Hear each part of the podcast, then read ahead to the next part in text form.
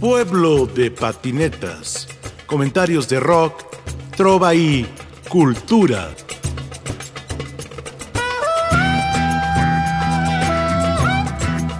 La vida comenzó en los ojos de la tortuga.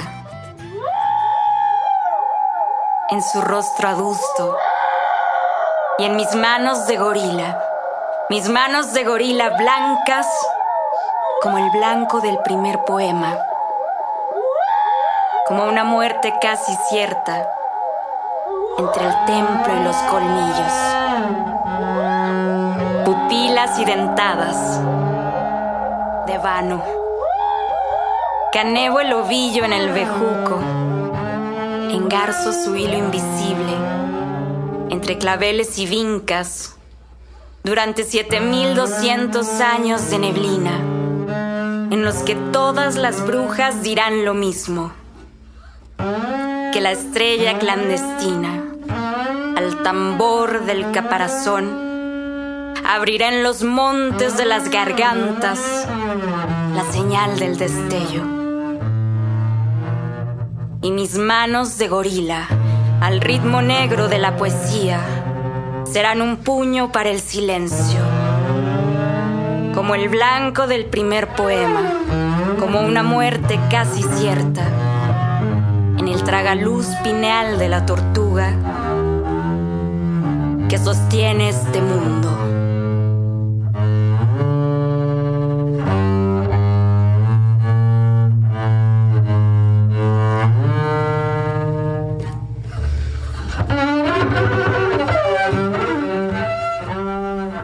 Hay una luz que recorre la Ciudad de México con líneas musicales finas de jazz, también de rock, de performance, hay una línea de una joven generación de músicas y músicos que se han acercado durante todos estos años a la música de fusión, al free jazz, al jazz alternativo, a otra forma de comunicarse con la herencia del beatnik o la herencia de la historia del jazz más outsider del siglo XX y del siglo XXI.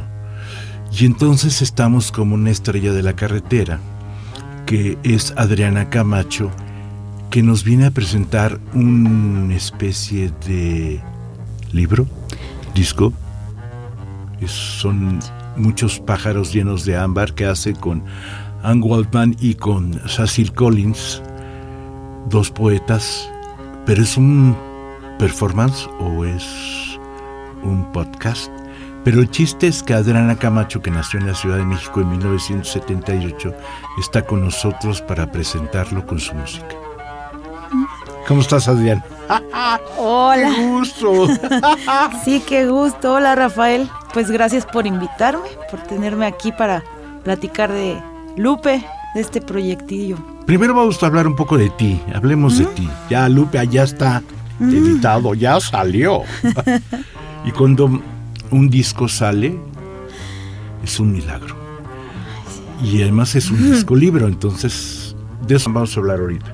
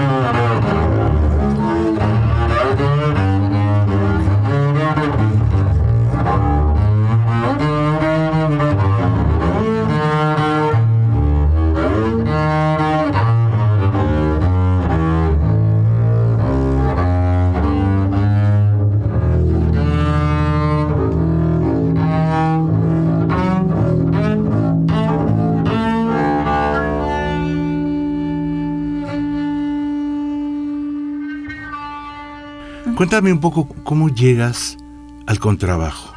Sí hay varias mujeres contrabajistas, pero de pronto no son muchas. Ah. ¿Cómo llegas al bajo, a la guitarra? ¿Dónde creciste?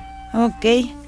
Bueno, pues crecí en una familia, eh, bueno, crecí básicamente con mi madre, mi, se divorciaron cuando yo era muy, muy chica y ahí andaba el papá y todo, pero crecí con mi mamá, que fue la que nos crió a mí, a mis hermanas, somos tres mujeres y bueno, curiosamente no, no había este no había músicos en mi familia, no había ni siquiera mucho gusto por la música. Yo siempre estaba pues cantando.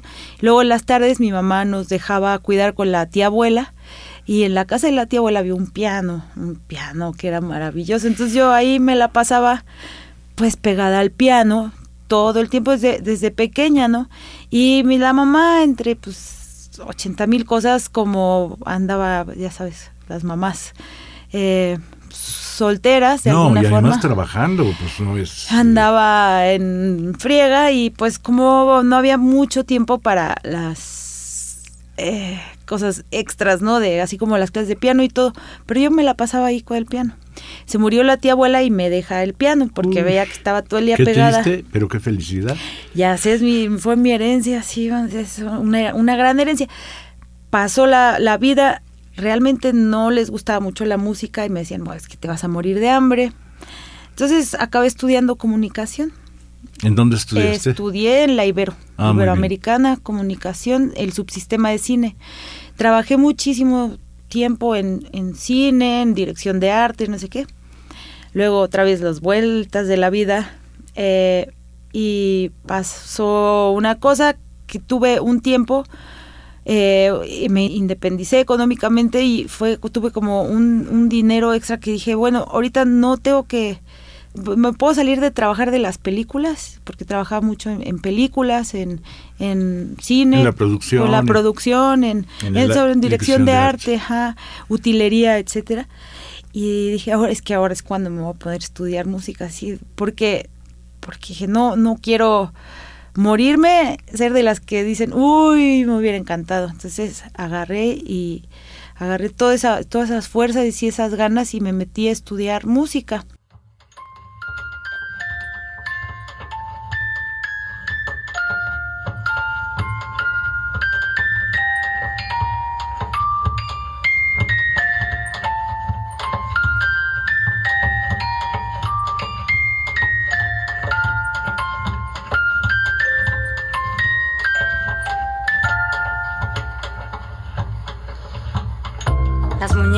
Las niñas tristes llovieron sobre los sueños de duela vieja.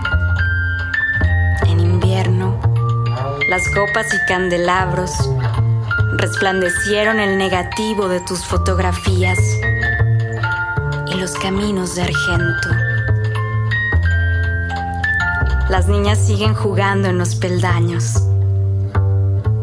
No entendieron la persecución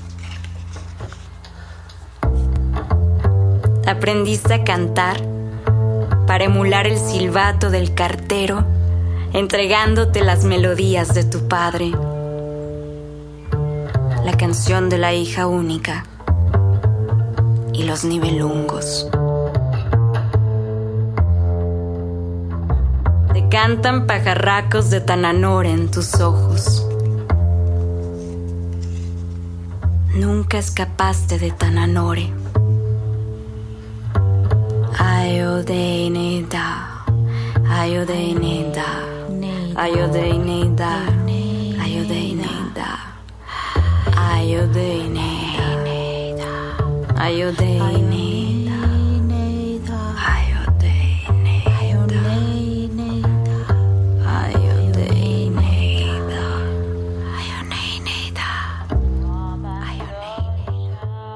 Estudié bajo eléctrico primero con Javier Soa, no sé si... No, Soa. sí, que... En paz descanse. En paz descanse.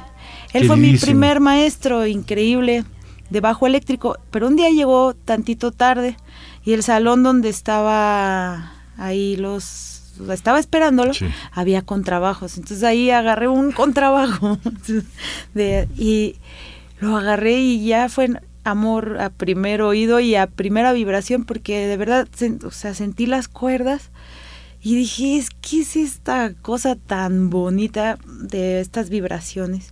Lo agarré, había arcos, todo, entonces ya ahí fue cuando dije, ok, sí, bonito el bajo eléctrico, pero le dije al SOA y, ya conocía a varios músicos. Eh, Germán Aldama, un trombonista, y él me dijo, pues ve con el chatito, que es el maestro Enrique Valadez, que tenía su academia. Claro. Eh, genial, y entonces ahí fue cuando conocí al maestro Valadez y me dijo, claro que sí, chatita, quieres aprender con trabajo y, y, a, y a estudiar en su academia, pues música, todo, ¿no? Ahí sí, sí armonía, aprendí armonía, ajá, armonía clásica, el solfeo, pero tenía tantas ganas, en serio, que, que dije, esto es como, fue muy bonito, fue, para mí estudiar música fue como entrar a un cuarto oscuro y no saber nunca sus límites, porque cada cosa era, era nueva y fascinante.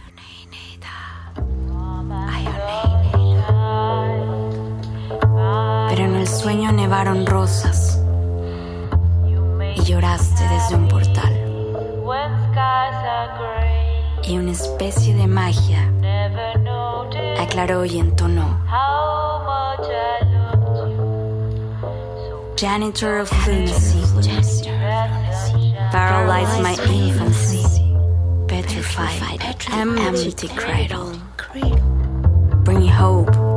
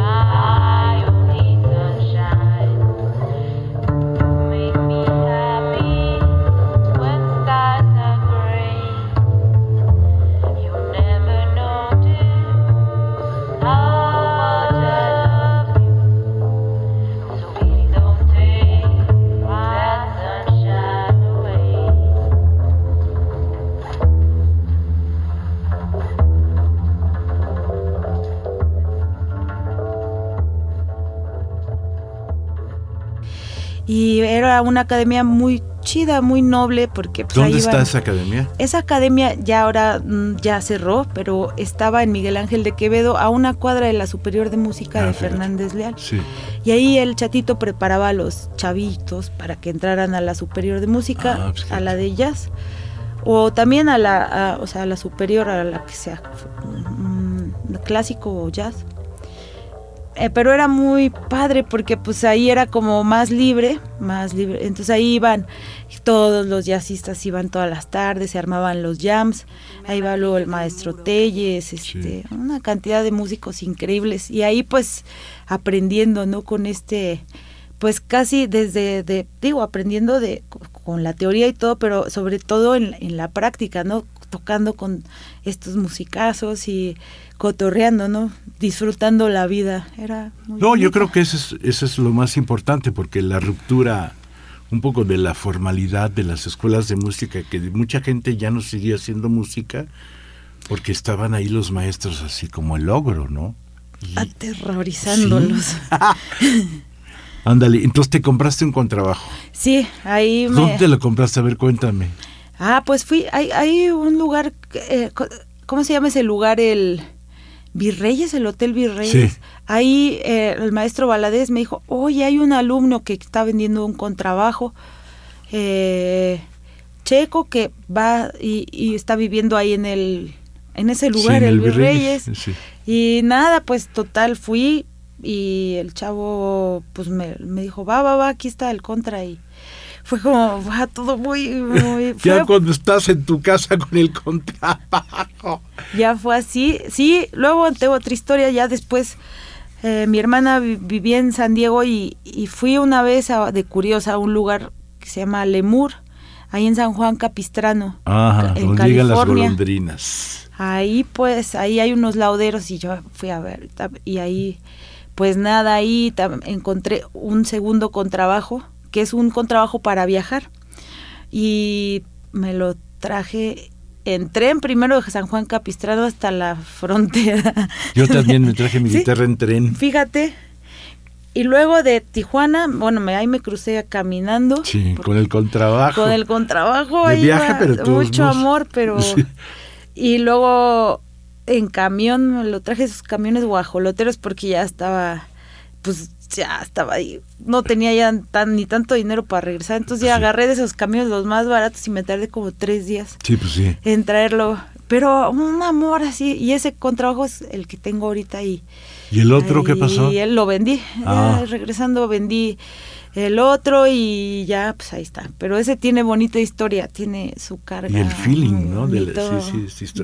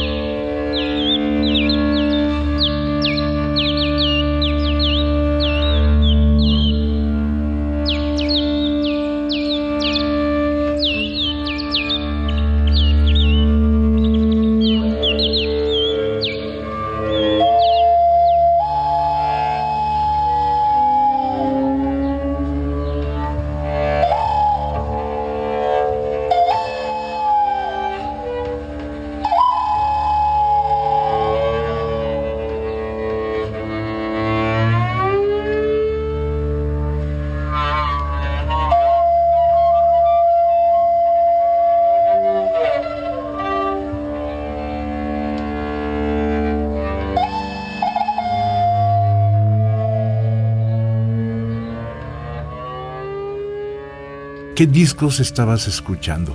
Por ejemplo, Charles Mingus, ¿cómo, ¿cómo descubres a Charles Mingus? Ya, pues justo en esa época ahí rolé un buen rato con Rogelio Novara, un guitarrista. Que ah, ¿cómo no? Ha estado sentado ahí. El Roger. Ahí. Bueno, pues fuimos pareja un, tiempo. Juntos teníamos este grupo que se llamaba Irradiador hace mucho. Hace 10 años todavía. Él me enseñó, la verdad, mucha música. Sí. Eh, pero fíjate, Mingus lo escuché. No sé ni cómo fue que escuché a Mingus. Pero bueno, sobre todo en esa época, por ejemplo, con Rogelio escuché mucho Mingus. Escuché el, el Ahum y nada, pues me, me, volví loca. O sea, dije, este, ¿qué es esta música tan prendida, tan, que me habla de, de la vida de la vida como la vida como es, la vida bullante, ¿no? Así yo decía, este Mingus es increíble y ahí me empecé a enamorar, luego conocí a una contrabajista que se llama Joelle Leandre, que es una francesa, una mujer increíble, improvisadora del contrabajo porque varias veces me dicen esperanzas para alguien todo, está muy chido, pero Sí. me gusta la Más la libertad. Esa loquera. La libertad, Y ¿no? la Joel Sí. es increíble. Escuché ¿Dónde la conociste?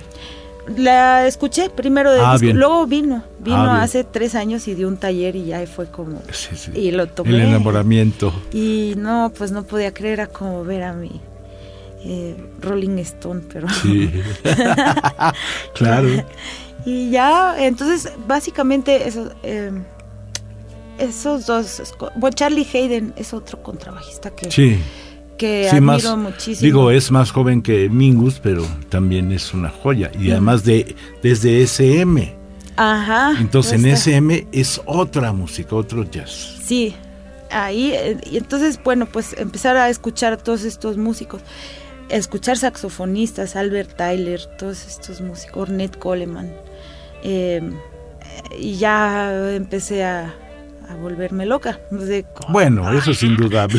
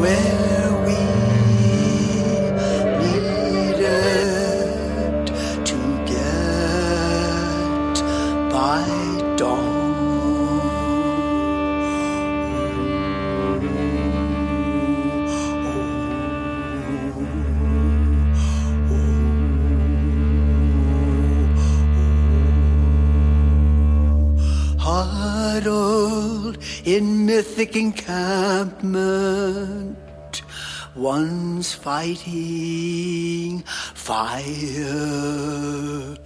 others at situations at borders.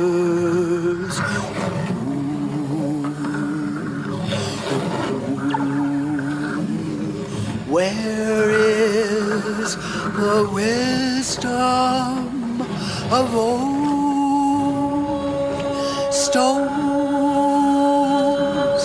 Where is the wisdom of old stories?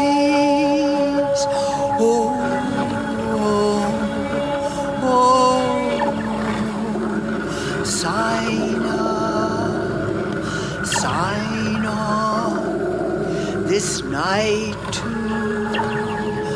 once come be virtual power forty million miles away.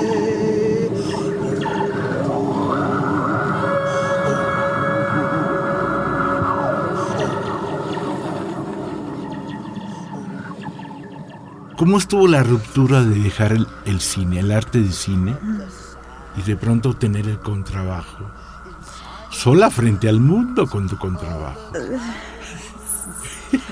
fue fascinante, fue pues un acto de valor de alguna forma, era dejar como el camino que ya tenía más o menos asegurado pues, pues, todo económicamente, ya tenía como un camino, ya tenía siempre chambas y todo, pero siempre había un, dejo de, de insatisfacción de decir es que necesito ir por la música. Y ya que la encontré, no fue tan difícil, simplemente fue, ay, ya está aquí, mi amor. Este, y, y, las, y, fascinada de pasar esas horas estudiando, estudiando, dedicando, dedicando al instrumento, porque, pues digo, pues no empecé ni de niña y esas cosas, entonces yo sabía que necesitaba trabajarle con muchas ganas para, pues para seguir tocando. Me topé con mucha gente muy, muy noble, unos maestros muy nobles que decían, va, tú date porque... Entonces no, no fue difícil, fue mucho amor. sí, y, el maestro Valadez, ¿qué, te aportó? Mm, el, el sí, él me aportó el sí, sí puedes, el cómo el, la imitación, o sea, me decía, pero ¿cómo toco? ah, pues así, chatita, así. y yo, ah, bueno, va, pues así, ¿no? E, esa nobleza como de decir, sí, va, adelante. Sí, el que crezca la autoestima, yo creo que es lo más importante de un maestro. Muy importante. Así, la autoestima, tú eres cabrón, tú eres cabrón y le vas a hacer, pero cree en ti. Sí. Y dale. Y dale. Sí. Eso decía como los bluseros, ¿no? Que dicen que sí, sí, pues los bluseros necesitan la actitud de que te tienes que creer te tienes que creer lo, lo que eres. Y, y, eso fue como el, el va, tú puedes, este, va, eh, y, y, pues hay un chiste, ¿no? De bajistas que dicen, ah, estudias como como un par de meses y ya te sabes este el acorde, la fundamental, la tercera y quinta y ya vas a tu hueso, ¿no? Sí. sí, es cierto. es bien sabroso el bajo, o sea, tiene un encanto precioso, en una simpleza digo simpleza. No, no, no, no, no, no, no, no, no, no, no, es simpleza. No, no, no, no, es muy, muy complejo, pero, pero el talento tú lo tienes.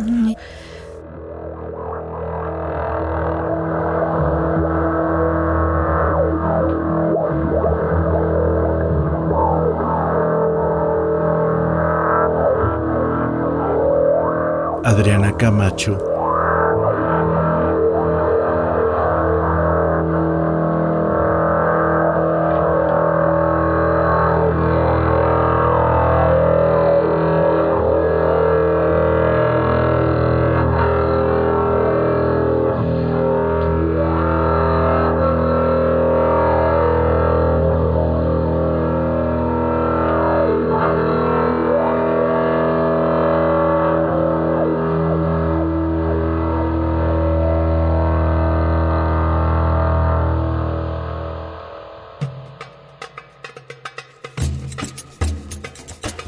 Pueblo de patinetas.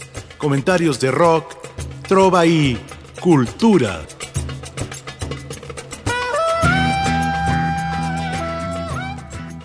En la producción, Ricardo Montejano, Analía Herrera Gobea, Sayuri Sánchez, Lupita Morales, Juan José Escobar Arroyo. Y aquí con ustedes su seguro servidor, Rafael Catana.